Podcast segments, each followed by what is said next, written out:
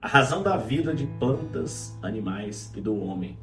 Dentro da filosofia, a questão de razão de viver das plantas, dos animais, né, nossa, dos seres humanos, ela vem sendo abordada ao longo dos milênios de diferentes formas. Nós temos a perspectiva biológica, segundo a qual a razão de viver das plantas e dos animais é a mesma, a sobrevivência, né, a reprodução e a propagação da espécie.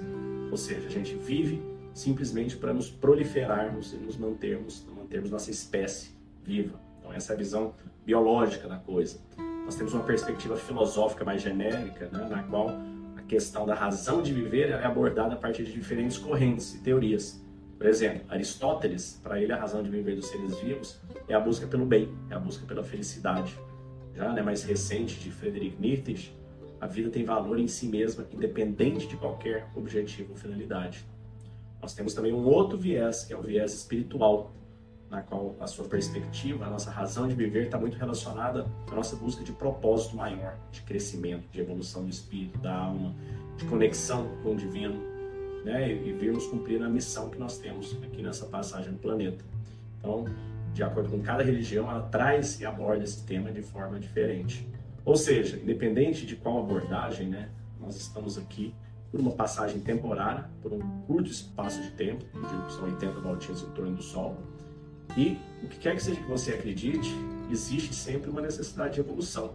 Existe sempre uma busca de sermos melhores quando saímos do que quando chegamos, né? Isso está no nosso DNA.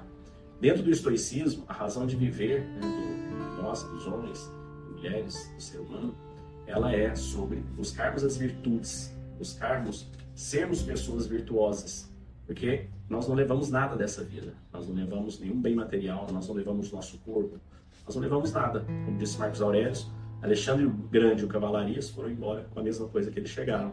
Ou seja, se a gente não leva nada, o que, que a gente leva? A gente leva o que somos. E o que somos são nossos valores e nossas virtudes. É o bem que você fez ao próximo, o bem que você deixou aqui nesse planeta. É sobre isso que é a nossa evolução. Então, você cultivar os princípios da justiça, você ser uma pessoa justa, você com seus pares, com seus parentes, com seus filhos, pais, com a sociedade. Você ser uma pessoa corajosa, que se dispôs a dar um passo à frente, a evoluir, a crescer, a tentar, a errar, a cair, a se levantar. Você ser uma pessoa sábia, que buscou a sabedoria, que evoluiu, que aprendeu, que experienciou cada momento, cada oportunidade. E você ser uma pessoa que buscou sempre o equilíbrio das coisas, nem tanto ao fogo, nem tanto ao gelo, né? Equilibrou na sua vida, sua família, seus relacionamentos, seu trabalho, sua saúde, seu lazer. A vida é sobre essa composição, desse equilíbrio. Então, essas são as quatro virtudes principais, de acordo com o estoicismo, pelas quais se vale a pena viver e pelas quais se vale a pena morrer. Muitas vezes nos nossos dias fica difícil a gente focar e entender como que a gente deve buscar e praticar e exercitar essas virtudes. Entanto, existem formas, né, como tudo na vida, existem playbooks que vão te ajudar. Sempre que você estiver saindo do caminho, te ajuda a te trazer de volta. E a calma da mente foi moldada em cima desses playbooks milenares, de como devemos agir para sermos melhores. Em contrapartida, o que, que a gente ganha com isso? O que, que a gente ganha com essa calma da mente? Para para pensar, seus melhores momentos profissionais da sua vida. Você estava calmo, nervoso, nervosa. Seus melhores momentos de relacionamento na sua vida. Quando você estava calmo, calma ou agitado, tenso, tensa.